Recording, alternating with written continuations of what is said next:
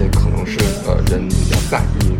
怕怕被别人知道。哦，生辰八字。哎，接近了。呃，这个也是经常。MBTI。什么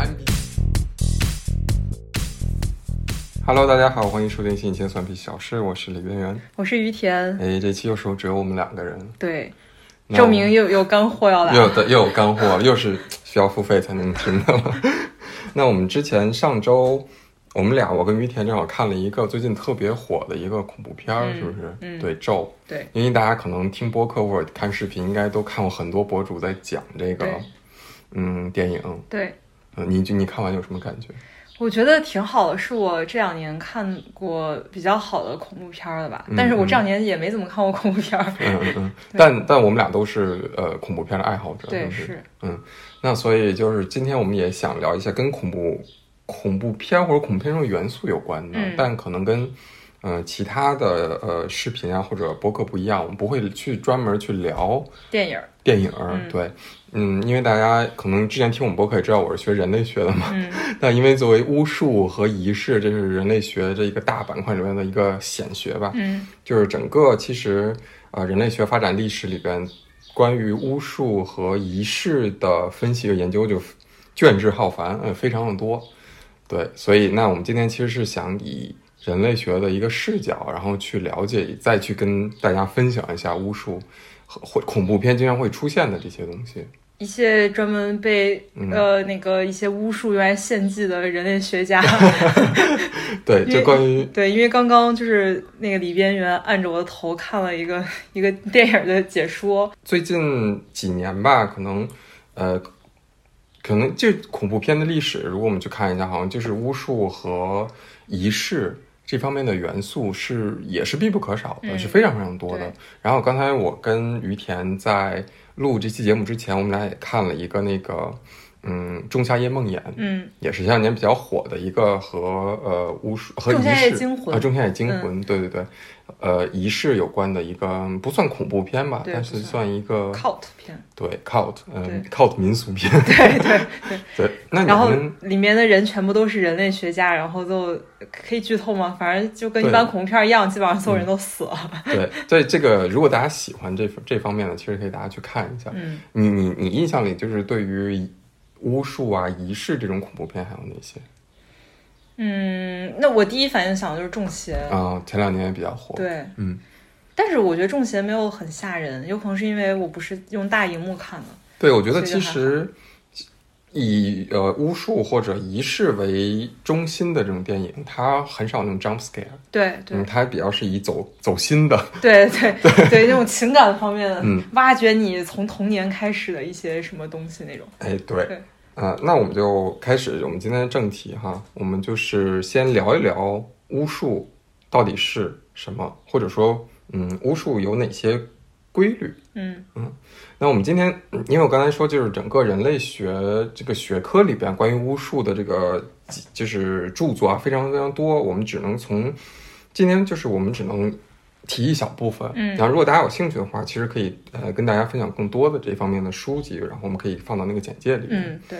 嗯，然后呃，我们今天开始哈，嗯，提到的一个一本书吧，因为我觉得这个其实是一个挺好和大家介绍。就是人类学怎么去研究巫术，或者人类学记载哪些巫术的一本书，就是呃，在十九世纪末，嗯，写成的是由人类学家弗雷泽，嗯，写的一本书叫《金枝》，嗯嗯，金色的金，树枝的枝。然后这本书，大家如果学人类学小伙伴，应该肯定是听过，至少是听过，可能没看过的话，至少听过啊。如果没有听过的话，可以 可以重修一下。对，这本书大概有九百多页。嗯，然后记载了成千，至少上千种，我不知道有没有上千种吧，成百上千种，就是巫术百科，巫术百科全书，对对对，就是呃，世界各个地方的，当然可能以西呃西方或者呃澳洲啊拉美那边为主的一些巫术，嗯。嗯，但它分析的内容比较少，它主要是以呃例呃分类，嗯，然后呃再给每一类呃加上很多例子，嗯。然后弗雷泽这个人，其实他不可能说每一个他都亲眼看到，有很多是他从二手资料，嗯，找来的，但有一些例子是他亲自去看过的。嗯所以那我们可以以这本书为一个开端，跟大家聊一下。嗯，那就是根据弗雷泽的原理哈，所以巫术分为两种，一种呢叫顺势巫术，怎么怎么写这哎个字儿？，就是顺从的顺，哦嗯，就是那个顺从趋势。对，顺从趋势的嗯巫术，这种巫术怎么发动的哈？就是说，如果说 A 想给 B 施加巫术，嗯那 A 跟 B 之间必须发现一种相似的联系。OK，嗯所以说顺顺所谓的顺势巫术，它遵从一种规律，嗯叫顺势呃叫相似律，嗯相似的规律就是嗯相似律，就是说，如果这个巫术能成，必须是他们之间有相似点。哦嗯，OK，对，嗯记住这一点。，OK，好又的，要考试。好的，好的，那第二种巫术呢，叫接触巫术。嗯接触巫术就比较好理解，就是说，如果 A 想施加呃这种能量给 B，嗯它必须中间通过一个媒介，嗯你要么比如巫巫在巫术的世界，可能就是呃指甲，嗯，嗯，可能就是头发或者是什么什么之类的。血，对，那它中间就是必须有一个中间作为一个媒介来施来让这个巫术能成型，嗯所以它遵循的规律呢就叫接触率，，OK。接触的规律。OK，我有一个问题啊，就是巫术它其实不一定施的是对人有害的，有可能是有益的。哎，对这个问题非常提的非常太好了，这个问题提的 太好了啊。就是说，我们先就是直接呃可以说一下，就是说巫术它到底有什么用？嗯嗯，那其实我们刚才说有顺势巫术嘛，对就是说看有没有相似点哈。那比如说最最普遍的一种就是扎小人儿，嗯明白吧？嗯当然，这个大家看后宫剧的话，肯定就是呃有有有有这种印象哈，就是嗯做一个相似的小人儿或者木偶。对，那比如说啊，嗯，这个弗雷泽他有记载过，就说据说在北美的印第安人呢也有这种习俗，就是如果你要想伤害一个人，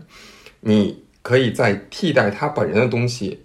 呃，画出这个人的像，嗯然后呢，你用你用你的削尖的棍子来刺这个画像，来伤害他。这个就有点像我们我们这边有那种扎个小人儿，然后来刺他哈。嗯，还有一种呢，比如说像，呃，有一种印第安印第安人呢，是在试图杀害仇人的时候呢，他会制作一种呃仇人模样的小木偶，然后用针去刺这个木偶的头部和心脏，然后把或者把那个用那个箭头啊刺进这个木偶的体内，然后他们就觉得，嗯 如果我刺你的心脏，你的心脏也会疼，嗯。嗯，就这种就是一种仇恨，这个特别像我初中的时候，当时有大家流行买巫毒娃娃，我不对知道你知对对。对道吗？用那个大头针儿然后去扎那个。对对对对，就是有这种啊。你看我们就是，你看我们最后最后讲，我们发现这些东西还在。对对，啊还在我们生活中用别的形对对式在对对，嗯那除了这种仇恨以外，哈，那还有一种就是治病或者是一种表达善良的方式。嗯，这种比如说哈，呃，在婆罗洲的嗯达雅呃达雅克人，他们呢就是当妇女难产的时候，他们会请两个男巫，嗯然后一个人会帮助助产，然后一个人去帮助生产，而另一个人呢就会在门外，然后他会假装自己那个孕妇，自己是孕妇，然后拿一个大石头嗯放在自己的肚子上。哦然后用布把石头和身体裹起来，然后假装就是婴儿正在自己的子宫里边，然后那个生产，然后他会不停的移动身上的石头，模拟呃呃这个产妇啊肚子里婴儿这个动作，然后来达到这个呃生帮助屋屋内的妇女哦生产的这么一个动作，嗯。对，这个是这个也是很意思很有意思的一个一个仪式哈。对，呃，现在男性同胞也可以学起来。可能现在就是说，大家会去什么妇产科，然后去做那个疼痛测试。对对对对对，这个有点意差不多。嗯，还有一种呃巫术哈、它是用于治病。嗯、就比如说呃，古印度人哈、他会他们会有一种病叫那个叫什么病，就身体身上会发黄，叫黄黄疸黄疸，对对对，黄疸病。嗯、然后他们就觉得把病人身上的黄色转移到带黄色的动物或者别的东西上，那对于他们来说，红色是健康的。嗯然后你再把带有红色的东西，呃，转到自己的身上，然后这个黄疸病就可以治疗好。嗯具体怎么做呢？嗯、就是这个巫师啊会大声吟唱，就说让你痛苦的这个黄疸病啊到太阳那里去吧。然后呢，我们用公牛的红色来保护你，然后他把水淋到红色这个牛的这个脊背上，嗯，他们会找到红红红，对红色的牛，然后让这个病人去吮吸这个水，喝红牛，哎，喝红牛，对，喝红牛就这么一个。还有一种可能就是说，病人可以躺在床上，然后脚呢用三只黄绳拴着三只鸟，三只鸟嗯。必须都是黄色的，嗯。哎，然后呢，他们就觉得通过这种方式，再加上巫师的这个施法，把身体的黄黄黄疸，身体身上变的黄色传达到其他的黄色的动物身上去，来治病啊。这种这也是一种呃巫术，这种就是不是那么为我为了仇恨你来给你扎小人儿那种。哇，脑洞好大啊！对，呃，这个也是一种呃巫术的使用。嗯，还有一种啊，就是用于祈祷。呃，祈祷的话，就比如说，呃，在柬埔寨啊，也也有一柬埔寨的猎人，他们就是当自己经常就抓不到动物的时候，他们就会脱光自己的衣服，然后走一段距离，然后他会摆一个那个，他会把那个捕动物的网挂在那里，然后他把自己什么是捕动的网？就是捕捕兽器哦或者捕兽的网挂在那里，然后把自己脱脱光衣服，走一段距离，然后再漫步回到呃捕猎的网前，假装自己没有看到那个网，然后不小心被网捉住，大叫：“哎呀，这是怎么回事？我被捉住了！”不要笑啊！不要说这个非常 make sense，好 OK，然后呢，他们就认为这样网就可以捉到很多猎物了。嗯嗯，这也是一种你刚刚像我们顺势，就比如我，哦 明白吧？就是我把呃自己想象成一种动动物然后我被抓住，然后我就会认为很多动物也会像我一样被抓住，这嗯种相似的关联，好的，好吧？那我们可以呃看看，就是另一种巫术，就是这个接触巫术哈。接触巫术就比较简单，就是呃身体的，一般会用身体的一部分作为这个媒介。嗯，嗯，一般就会像呃我们刚才说有指甲，对。然后头发，对，呃，或者血液。那还有一个非常重要的部分就是胎盘，对，就是胎盘。好。嗯，那比如说哈，嗯，在莱茵河地区的巴伐利亚人，对他们呢，他们有一种习俗哈，就是说他们会用那个亚麻布把孩子呃包起孩子的脐带，呃脐呃和胎盘，然后把它们保管起来。一段时间过后，根据孩子的性别，他们会做不同的处理。嗯然后这个处理如果是男孩呢，他们就会把它们切碎，这样呢，他们就觉得之后他们就会成为手艺精湛的工人，不是把啥切碎？把那个脐带和胎盘哦哦哦哦哦嗯切碎。如果是女孩呢，她就呃把这个这些脐带啊刺碎，这样呢，她长大以后就可以成为一名心灵手巧的裁缝。嗯嗯，好吧，明白吧？就是这是也是，这是因为我们还要说一点，就是说，嗯、刚才我们说的两种巫术，哪两种巫术？一个是顺势，嗯，然后一个你 这表情好好贱啊，呃，另外一个是呃呃，就是用一个东西叫什么来着？接触啊，接触对对接触，就顺势和接触这两种可能会同时存在。嗯哦嗯，对，明白吧？法力无边，对对对，比如说我呃之前还看到具体是呃哪个地区，也是德国的一个地区，嗯。如果他们家里养的呃家畜，比如说他的左腿折了，嗯。呃瘸了，比如左前腿瘸了，他们会找一个左前腿呃不是就四条腿的凳子或者桌子，然后把凳子和桌子的左前腿裹上，哦，嗯，然后这种这种也是一种呃怎么说呢，一种一种仪式吧。来来祈求说，这个我家的家畜能够腿能够正常的复原，而且在某一定时间，它你是不能打开的，嗯，就是说它还是有一定规则在里边。嗯。嗯，你说这个我就一下想到了中国中国人吃吃哪儿吃啥补啥，以形补形的对，感觉。这以，形补形嗯。就有一点就是个顺势的这个感觉。嗯，就是什么吃猪脑补脑，我就觉得为什么吃猪脑会补还有人脑？吃吃核桃补脑，对，那其实就是这两种巫术是，嗯，整个就是在人类历史中比较常见的呃巫术嗯类型。嗯那之后我们可以讲一讲，呃，这个经常会在恐怖片出现，让人有一点生理不适的一些元素。嗯嗯，这些元素其实，在巫术和仪式里边也是非常重要的元素。也就是说，那些导演真的就是取材于生，不是生活，取材于就是真，也不能不能说现代真实事件吧，嗯但至少是以前存在过的一些事情。那比如说血液，其实在原始部落也是非常，嗯，因为它既有可能会是比较神圣的东西，但有可能是不洁的东西。嗯但是这个是要看这个怎么说，看这个情景而定。嗯，那比如说在澳大利亚的某些原始部落哈，那少年需要躺在成年男那成年男人的铺成的这个平台，身体铺成的平台上，啥？对，这叫大家就叠罗汉，哦成年男子叠起来，然后呢进行割礼，首先要敲掉，呃，这个坐在男子肩上的少年的门牙，对，然后让少年口中的血尽数流到男子的胸口，并且不可以被擦去。这不是应这不该不是什么 XP 吗这个其实是一种成年的呃成人礼的一种仪式。？OK，嗯，对。那比如说在呃高卢人呢，嗯，高卢人他其实呃经常会喝敌人的血，敌人的对，血，会喝敌人的血，而且可能还会呃在身上就是涂抹，这种也有也是有这种习俗的。嗯、那之前还有一个记载是说，在爱尔兰的某些部落里哈，在他们嗯、有这么一件事情，就是他们处死了一个当地的一个人，但是他的养母呢，呃，在他这个人被肢解的时候，立刻捧起了他的头颅，然后把喷涌出来的鲜血全部饮，就是吮吸尽，然后血，呃，浸湿了他的脸和胸口，然后他嚎啕大哭，说大地，说整个大地啊不配喝他的血，并用力扯自己的头发。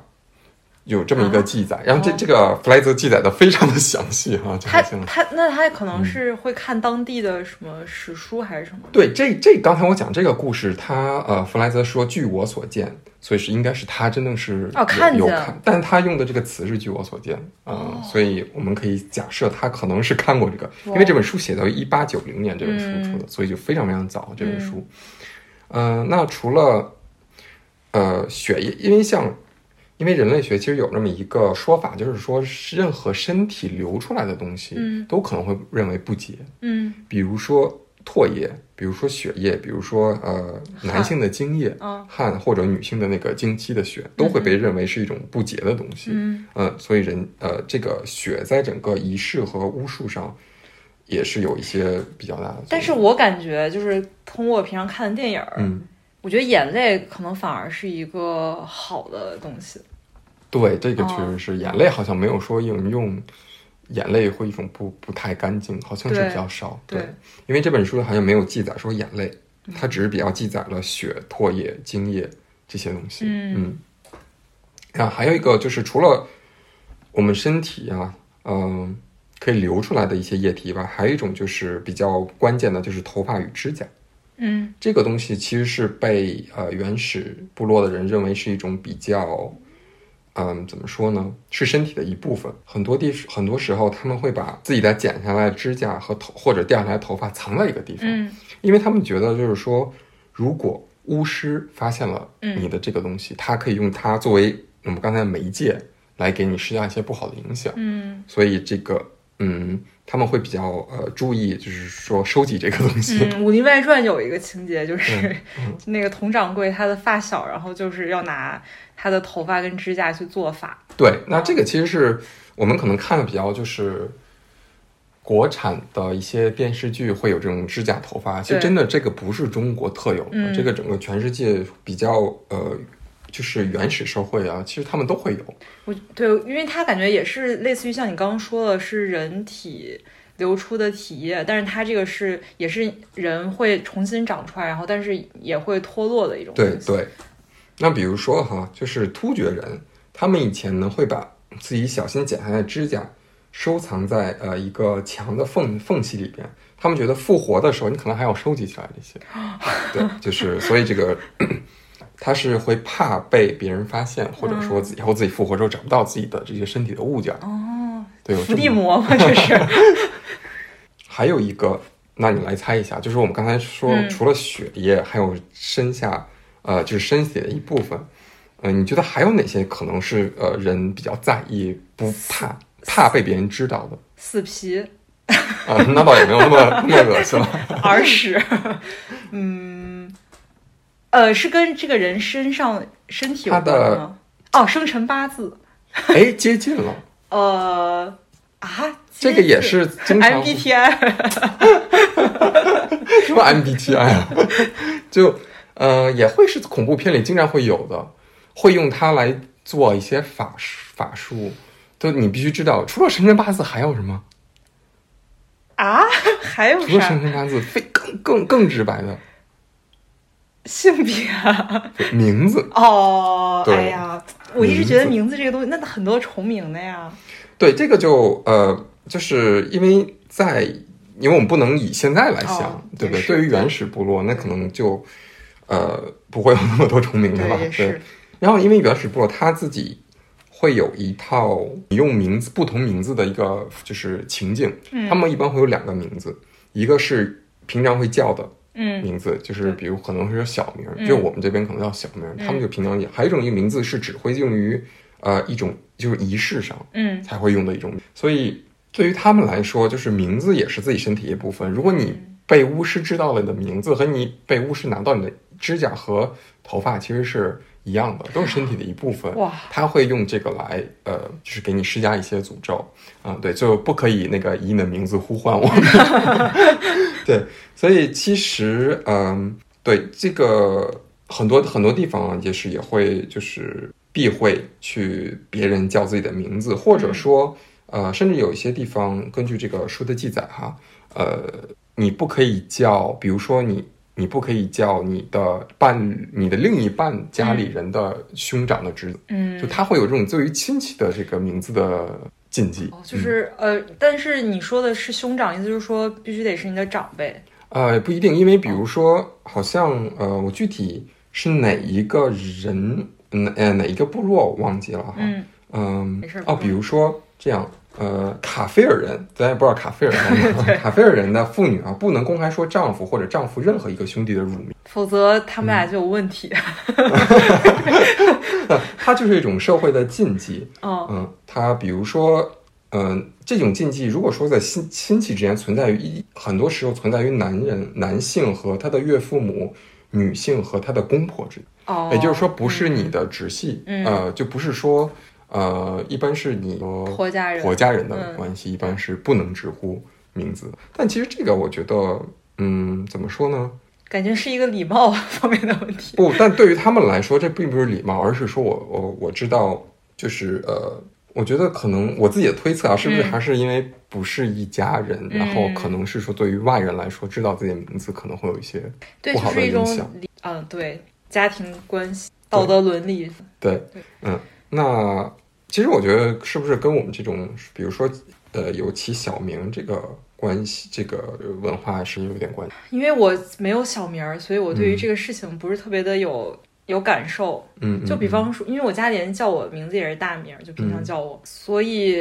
在我的心理上，我觉得没什么。嗯嗯，因为我一直觉得就是起小名这个事情，尤其可能在农村地区还会有哈。你你有小名吗？我没有小名，哦但是嗯我觉得，比如说，我听说会有农村的朋友会说，他们其实还会有一些，叫狗剩儿好养那嗯，对这种说法，哦嗯嗯嗯，我不知道跟这个是有没有联系。而包括像名字这个事儿，在那个咒那个电影里也。对对，这个咒这个电影里嗯就是一个很好的体现。对呃，名字是这个叫什么大黑佛母对去呃，关注他的一个方式。对对，嗯去施加这个不好不好影响的一个方式，所以名字也是这个非常重要的一个 taboo 一，个禁忌。那就没事儿不能告诉别人你叫啥。对，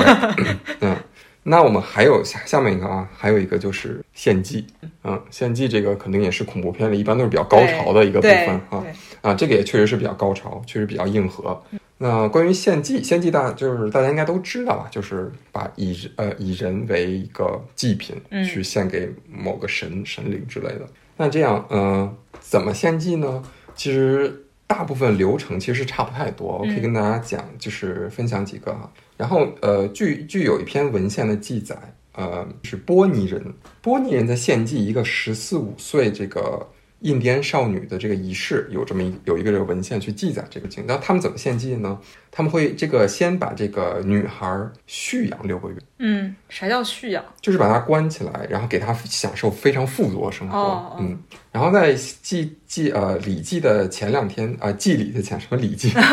在这个祭礼的前两天，然后所全部的头领和武士都会陪着她，不管他走到哪都会有人跟着他。然后这些头领和武士呢，会带着这个少女到各个屋子里去拜访。嗯，不管她走到哪个屋子里，呃，她都会得到一些礼物。嗯然后这个礼物她就会转手交给身边的这个武士来帮她保管。嗯然后呢，在四月二十二号这一天，呃，这个记载非常明确，嗯就是四月二十二号这一天，就是他献祭的日子。他的身体纹会被涂成一半红一半黑，嗯嗯，还是在武士的陪同下走向刑场。然后呢，从每个武士那里会得到两块他过去交给他的，就是给给这个武士的一些柴火啊，或者一些礼物之类的。他会被绑在那个一种像呃绞刑架这种东西上，嗯，受到火烤，他们会用火烤，然后用万箭射死，对，就非常的残暴。然后他的心呢会被负责祭祀呃祭祀的人掏出来，然后吃掉。然后趁着尸呃尸体还温热的时候，他们这些呃参加献祭的人会把他的肉从骨头上一小块一小块的割下来，放到篮子里，并且带到呃附近刚刚播下种子还没有就是盖上土的那个田里，在那儿呢，然后头领会率先拿出一块肉给这个谷物啊挤上一滴血，其余的人呢之后也会这么做。当所有的种子都染上这个祭品的血的时候，才他们才会把这个土给盖上。哎，不对，等一下，这个那那个那个被祭祀的小女孩，她不是被火烤了吗？怎么还有血？我觉得应该会被火烤，并不是烤干，哦，对，因为她还会被这个万箭射死。嗯嗯，但我觉得烤，我觉得被火炙烤，咱们也不知道呃具体一个流程哈。嗯我觉得炙烤可能是它在它下边会有一层火，嗯，但并没有不一定会被烤死的那种。嗯对，所以呢，还有一种记载哈，呃，是说这个人生这个祭品，他的身体可能会被碾压成浆糊，对，然后抹在玉米啊、土豆啊这些种子上，哦因为是有助于这个繁殖，哦呃，获得那个丰收，就是有这么一个呃流程。那比如我们还可以再举一个例子哈，嗯、比如说在呃孟加拉的一个一个孔德人，他们呢也是会呃以大大致这种方式来去祭祀，呃，他们呢觉得这个人被祭祀的人很多时候就是说，呃，就是你你的长辈可能就是你这家这一支可能都是被用来祭。啊，对对，就是你 你你你你生下来就是长大就是为了被祭的这种这种习俗。啊，他们的做法其实也是哈、也是在祭祀的前一段时间，十到十二天，呃呃，不是是是在祭祀之前，你嗯。是让他们一直留着头发，是不嗯。可以剪掉头发，嗯，只有在祭祀的前十天，他们会剃掉所有这些呃祭品的这个头发，嗯。祭祀那天来看，所有人的就是他们要整个这个部落的人都来看，因为这个关系到所有的人的未来的福福祉。嗯，然后呃，人们在接近真正举行宴会那一天呢，会疯狂的淫乐，咱也不知道怎么淫乐，但是他用的这个词就是淫乐啊。嗯然后呃，祭祀前一天就会伴随着音乐，人们就会跳舞，然后带着这个祭品穿过一个比较神圣的一个密林，然后这个密林里呢立着一个木桩，然后这个人的这个祭品就会被绑到上边，然后人们呢就会把这个祭品身上涂满油膏，还有呃花粉，嗯。嗯。然后接下来一整天啊，所有的参加呃这个祭祀的人都会像魔童呃膜拜神明一样来向这个祭品来致敬。嗯嗯他这个祭品身上所有的以所有的一切，不管是身体还是抹在身上的粉还是油，都会被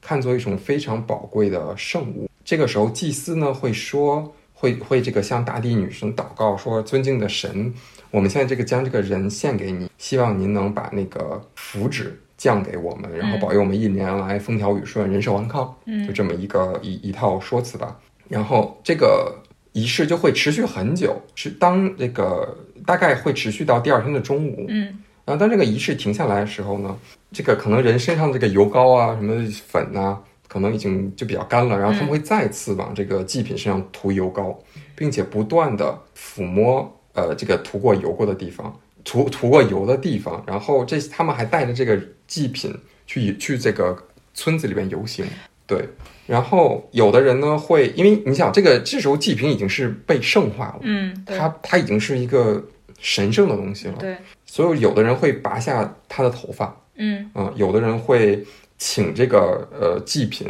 他头发不是已经被剃了吗？呃，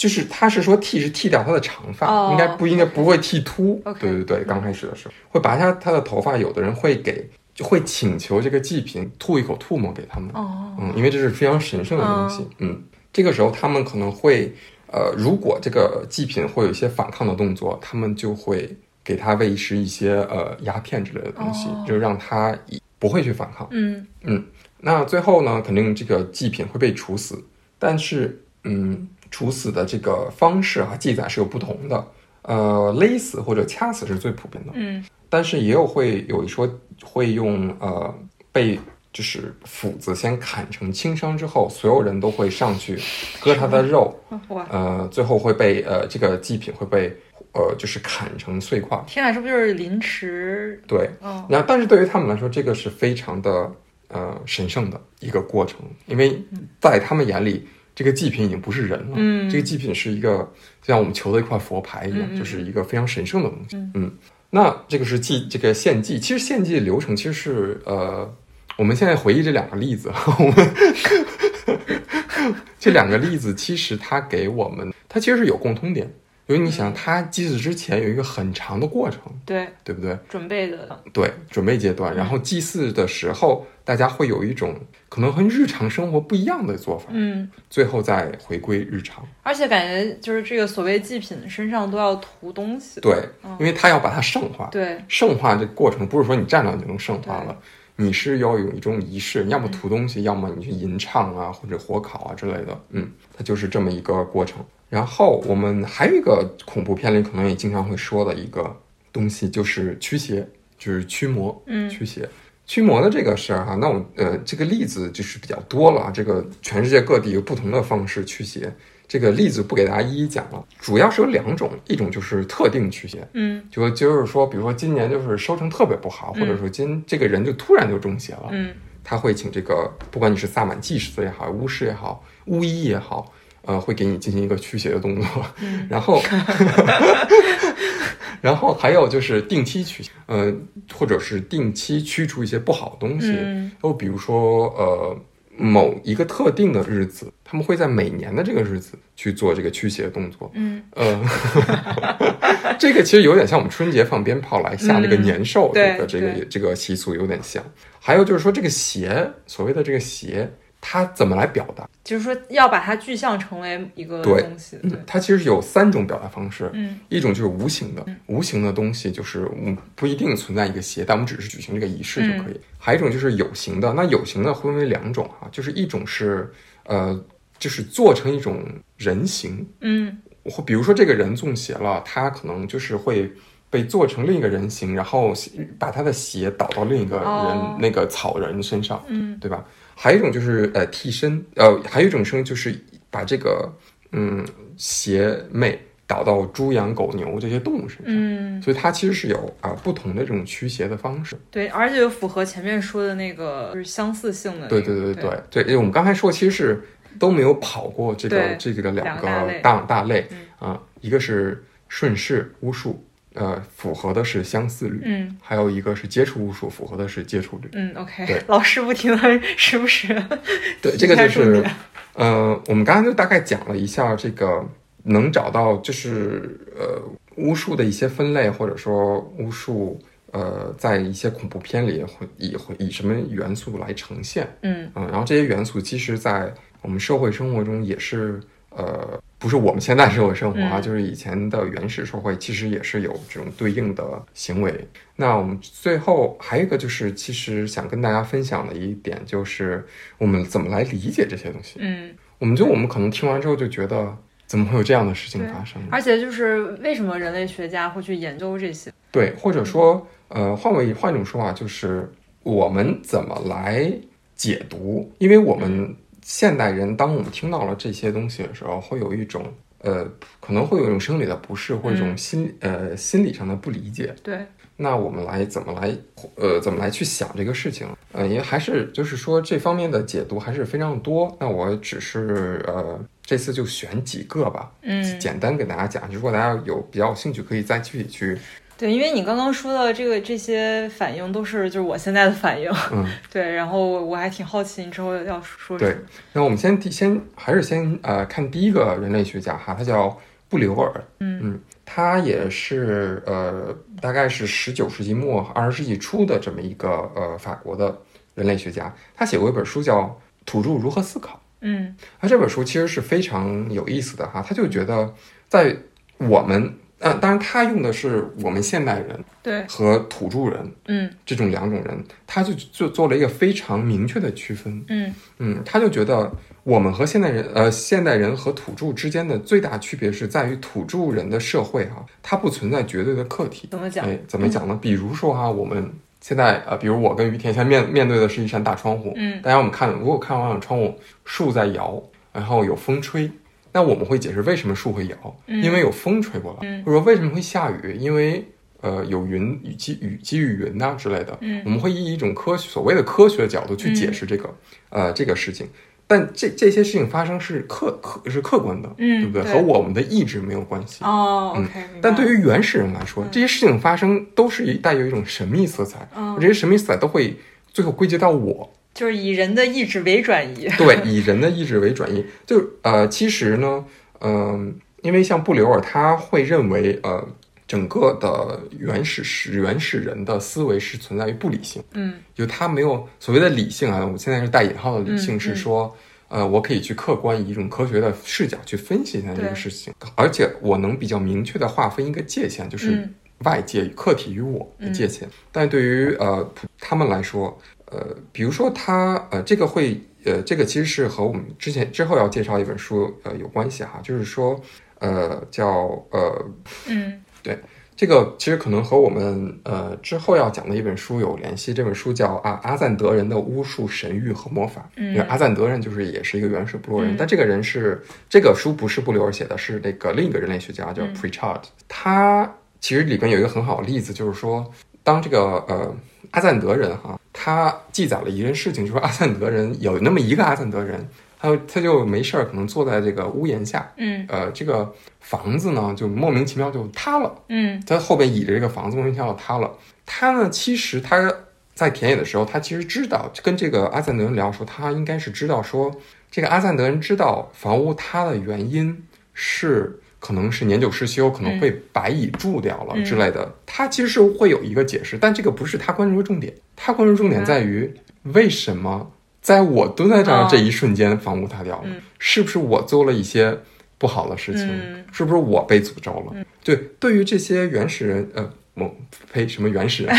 原始社会的人嗯来说，他们不是完全不关注为什么会发生，嗯而而更关注于。呃，这个事情为什么会发生到我的身上，嗯从而去解释说我是不是被巫术诅咒了，或者我是不是做了一些比较不干净的事。别说原始人，我到现在我都这样。就前两天就是像你给我发的那个，哦，就前两天跟我分享了一个那个、呃哦一个音频的截图，哦，那对个哦，那个，就说一个人进了方舱医院，哦，对，总是阳总是阴，对一反复补，然后就开始相信一些呃比较神秘学的一些解对他们那个是那个小老虎在别的一个博客里面讲的故事，就他们就会诉诸于那个梦境。对，那像我的话，我就会。因为我我我感觉我也是一个被诅咒、被 curse 的人，在我的专业方面，因为我 到现在没有任何一个我我就我所在工作过的地方，然后有一个项目被建成了，就所有都是就半途就被对就被取消了，然后一旦我离开那个地方，然后人家就夸夸就有东西建，好，那对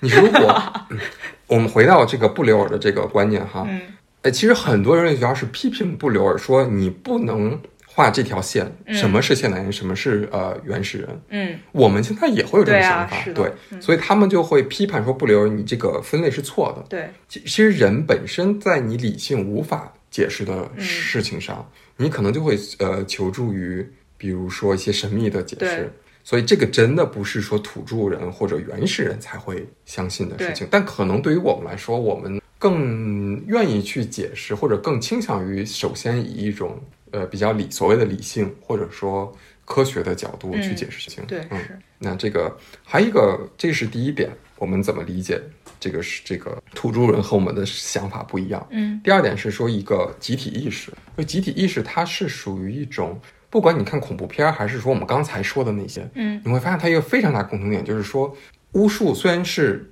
本身或者仪式，它本身是一个人对于一个人的嗯一种不管是影响吧，那它在整个仪式过程中，它可以凝聚就是所有人的力量，嗯。它可能需要所有人的参加，嗯。呃，或者说呃这种理念，这种比如说我呃通过祈福来呃确保明年风调雨顺，嗯。这种理念是在整个部落里边的形成的一个共同理念。嗯，对，它并不是某个人的理对。念，它已经形成为一个超越某个人的一种社会对社会事实，嗯。因为像呃人类学呃社会学、人类学的这个三大导师之一的那个 图尔干老先生，他其实就有一个非常重要的概念，就是社会事实嗯。（social fact）。嗯。这个事情就是说，呃，整个集体意识或者说社会事件，它已经形成了一种超越每一个人想法的嗯。一个外在的事。嗯。嗯，那我们去真正分析的时候，我们分析的是这个事实。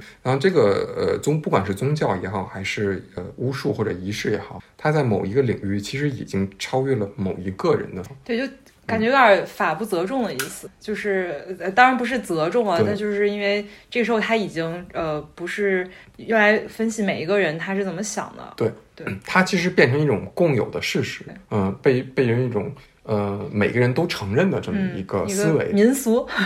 就有一讲，它是可你可以说它一种非正式的制度，嗯，嗯，就是来确保我们我们现在可能是法律是我们的制度，对，对那个时候，但我们也有非正式的制度，比如说一些道德啊，比如说一些文化的东西。对于他们来说，这个已经是成为一种超越个人思就是思想的一种外在的事实。他们都会去认为，就是这个确实是每一个人都会被它影响。嗯啊，这是第二点。嗯，第三点就是说，另一派的人类学家，他其实不会特别重视仪式仪式本身，嗯，而是更重视仪式和社会的关系。就是说，比如说哈，有一个非常有名的人类学家叫玛丽·道格拉斯，他其实是认为他是偏结构主义一点，就是说每一个社会的单独事件其实是构成一个整个社会整体的一个必要部分。就是功比较呃功能主的一个观念，呃，他就认为其实仪式也是社会的一部分，它真的不不只只不仅仅是一个呃就是精神方面的一个怎么说呢表达，嗯。它其实是社会的一种体现。他用的一个例子就是是呃肮脏与洁净，嗯。或者说呃就是它这种对立的哈，它这种其实是因为先在社会上有了这种某一些类人类的呃某一些人的分类，嗯。被认为是肮脏的人，嗯。然后他才们才会有人去除，就是叫所谓的驱邪啊、嗯。驱魔、驱除这些肮脏。这个比较，如果大家嗯看过那个谁的书，孔飞利，他有本书叫《教魂》，嗯，这个我觉得就是挺好例子，就是说那个《教魂》里写的是一个明啊、清末的时候有那么一群这个流浪在市井的一些人，呃，流浪汉，他就是被认为是一种秩序的破坏者。嗯。因为他没有呃没有归类到，比如说我们中国人比较在意的这种四民呐、或者这种呃社会分类哦。呃里边，你又不是农民，你又不是士，然后你又不是经商的，嗯。对不对？你是士农工商哪个都不类，你就是个游民，这种人就会被视为秩序的破坏者。嗯社会的反面，对，然后呢，呃，是在社会里是一种危险的人。那他们其实呃，在这个《教皇》这本书里就会说，呃，他们会好像是一种什么仪式啊？是剪辫子还是什么？嗯他好像会偷我我具体呃忘了这个细节了哈，好像会偷偷，因为经常总剪辫子嘛，对，他们好像会偷偷剪人的辫子，然后会把你的灵魂抽走那么一种，嗯嗯嗯，具体细节我不记得，但是就会有这种说法，这种传闻，嗯，他们呢就会被认为是一种会巫术的人，然后被所有人排挤，对，然后呃，其实这个就反映了这个道格拉斯说的，其实它首先是在于存在于这个社会结构中，嗯。他因为这种人不能，呃，就他不能 fit in 整个这个现在的社会这个社会边缘人，对对对对，嗯。所以他们被认为危险的，然后不干净的，嗯，所以他们才会又会被人就是当成是呃所谓的被传承传为嗯，一是种呃，就是会巫术啊，嗯或者会给人带来一些不不好影响的那么。感觉就是像西方女巫的存在，对对，这个猎巫其其实也是这样的，就是他们其实是因为社会结构是存在的，嗯然后如果你不融入这个结构，那肯定会有一些污名化在里边。嗯这个也是解释巫术的一个呃或者仪式的一个方面哈。那最后一个跟大家分享的就是呃，这个是我特别特别喜欢的一个一个理论吧，就是或者一个例子，它解释的是巫术的这个过程。嗯就是说，我们刚才我们回忆刚才我们讲所有的仪式哈，它基本都分成三类，就是说你首先要跟世俗脱节，嗯然后进入到这叫什么仪式的这种氛围里边，嗯最后再回归到呃日常生活日常生活中，嗯它其实是这么一个过程。这个过程，这个被这个人类学家特纳呃非常这个精妙的给记录下来了。嗯所以他就认为啊，这仪式所有的仪式，不管是祈祷还是怎么怎么样，你都有三个过程。第一个过程叫分离，嗯第二个过程叫边际化，嗯，第三个过程叫回归。好，你展开说说。对，分离和回归就比较容易了哈。嗯分离就是它和呃，就刚刚说的和日常生活中分离，嗯回归就回归到日常。关键在于这个边际化，边际化这个特纳管它叫阈限阶，阈就是那个阈值的那个阈，哦，嗯，阈限阶段，哪个限啊？就是呃叫什么限制的限。哦，OK，嗯，它其实我不知道这个翻译，可能它英语叫 liminal 嗯这么一个呃阶段。这个阶段有什么特点呢？这个阶段的特点，它用了一个呃拉丁文的词叫 communitas，就是人会接到 communitas 这么一个状态。那我们继续来讲讲到底什么叫 communitas。communitas 就是说你在这个阶段，你被允许做和你日常你的这个 figure、你的这个社会哦身份不一样的事情。嗯比如说哈，呃，有有记载说，呃，他在这个，当然这个这个我们就是总体来说，就是说你可以和日常不一样，嗯但其实这种表现是不一样的，嗯可根根据每个部落哈都是不一样的。有的人是他可以就是全裸嗯，，F.K.K，我觉得 F.K.K 真的可能是一个预线有可能预现状态哈。对，呃呃，就他们在这个阶段可能会全然后男女都会全然后可能会这个享淫乐，我们刚刚那个词，对对，会有一些呃违背道德的事情。第二个事情呢，第二种可能性呢，就是说日常的权威会被消解。嗯。就意思是说，比如说以前你是酋长，嗯。我就是一个普通人，那我们在真正进入到这个预线阶段的这个 communitas 的状态的时候，哎、咱俩就可以打闹了，嗯。咱俩就可以怎么喝酒啦嗯。什么之类的哈。然后第三种呢，跟第一种有点不一样，第三种叫禁欲。呃，这个可能比如说跟伊斯兰教嗯可能比较挂钩哈，它、就是比如说斋月，对，当你进入到这个预限阶段的时候，你会禁止一些你日常的欲望。嗯它就是总体来说，我们这个概括一下，就是你要和做一些和你日常不一样的事情，并且这些事情是被允许的。嗯嗯这个呃，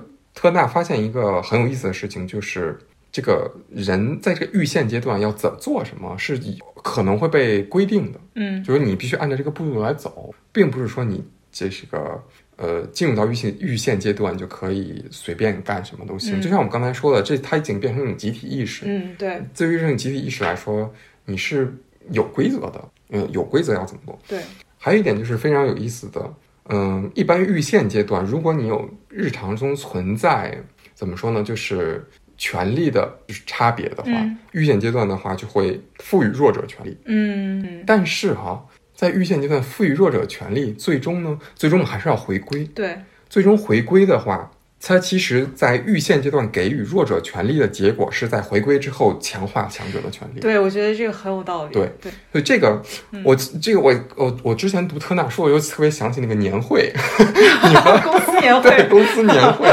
然后非要叫什么领导，然后对对对，领导可以办什么什么变装啊，或者就是呃，你跟领导交杯推杯换盏，你会觉得你跟领导关关系拉近了，嗯你会觉得领导和你是一样的。但其实当你年会结束，对你会对领导有一种，比如说可能敬仰、对反向，这是一种强化领导能力的一种，方式。没错，就是感觉领导还挺接地气的，然后把我们都当人，对，这就是这样。所以这个，我觉得这个特纳非常呃，这个人类学家特纳他非常精妙一点，抓住了这个预线阶段的最关键一点，就是嗯他强化了日常。嗯我你你说这个，我想到了一个例子，是那个早年那个呃呃离异大帝那个 离异八第八出征寸草不生，就是我觉得是一样的。就怎么解释？就是当时是当时是他们呃是出征哪一个哪一个我忘了，好像是一个什么明星的贴吧，嗯嗯然后。哎妈呀！具体具体发生呃事事情我忘了，就是他们当时是因为那个贴吧，就他们就烦那个，就类似于之前可能大家就是群体狂欢去嘲笑蔡徐坤一样，就做蔡徐坤的视频。对，当时是然后大大家去某一个明星的贴吧，然后就去他们贴吧，然后疯狂的刷一些就是那种呃水帖，就比方说类似于什么什么第八出出征寸草不生这样，然后。然后就是弄的，就是那个那个明星的贴吧，就是乱七八糟的。嗯，然后当时大家都特别开心，就真的是那种呃集体狂欢的感觉。而他们的就是行为也是一个非常有组织的一个一个方式，就是他们之前可能贴吧的那个吧主，然后就是有告诉大家都应该怎么做，然后最后做完之后，整个就是礼仪大礼仪吧，然后就是大家更团结了，就感觉已经成为一种文化符号。对对，其实这个也是就是。嗯，怎么说？其实回到我们最开始的那个问题，就是我们刚才虽然讲了很多违背我们现在日常的一些行为，可能很残暴，然后可嗯很血腥、很残暴、很不能理解。嗯，但其实你回过想想，真的我们把它用人类学的话，或者用人类学就是理解，把它阐释一下的话，你会发现这些事情还是在我们生活中。对，是我们还会因为。理性没有办法解释的事情，说求助一些神秘学，我们还会在呃还会有这种预现阶段，然后来强化日常。嗯，因为预现阶段还有一个很好的例子就是婚礼。怎么说？婚礼或者成人礼，是不是那个什么呃婚礼之前会有那种仪式？对，就是包括说你刚才说婚闹或者之类的，或者说呃一些，因为婚礼本身一种仪式。对，呃，之前我好像看过一个报，就是一篇研究，是说婚礼的话。它的社会功能在于，呃，你又强化了和其他呃，就是来参加婚礼人的社会联系。嗯，虽然你们可能在婚礼的过程中，可呃推杯换盏啊，就是闹得挺那那什么的，但其实婚礼之后，它其实如果你婚礼进行的没有闹得那么不堪哈，其实会强化人与人的纽带的关系。等于说，这个嗯，所谓的仪式或者嗯，在可能。这个就跟巫术没有关系了哈，对，嗯，但这种仪式性的东西，现在在我们生活中是还是挺。我觉得其实就是一种习俗或者民，嗯，民俗其实是一种仪式的反应，因为你必须要用一种仪式来来，呃，把它证来证明它是不同，它是不同。但是像包括你说的前面那个就是集体意识这个事儿，它已经它可能就成为了约定俗成，正月不能剪头之类的。对对对对对，正月不能剪头这个，嗯，但其实这个好像是因为和。讹传还是怎么样的，我不太知道。哦，对对，反正嗯，我们今天讲下来哈，呃，从巫术是什么到哪些禁忌，然后到怎么解释这些，嗯，最后其实我觉得可以跟大家一个总结一下，就是说，呃，这些东西其实首先没有离我们很远，它其实真的就是我们祖先做的事情。对，恐怖片拍的事情不是假的，恐怖片说的都是真的。也没有那么熟，因为恐怖片里面的仪式，所谓这些东西，我们的祖先可能做的真的有过之而无不及。嗯嗯，所以所以大家呃就可以，如果对这些感兴趣的话，可以看看一下提到这些。对，我们到时候可以把这些书的名字可以放到这里面。那你今天有什么感想？我的感想是。群体网络暴力是不好的，你就把整个今天要讲的，就是回归到现实。对对对，我我我觉得对，可能是我个人思考的习惯问题吧，就总觉得，呃，学一些东西，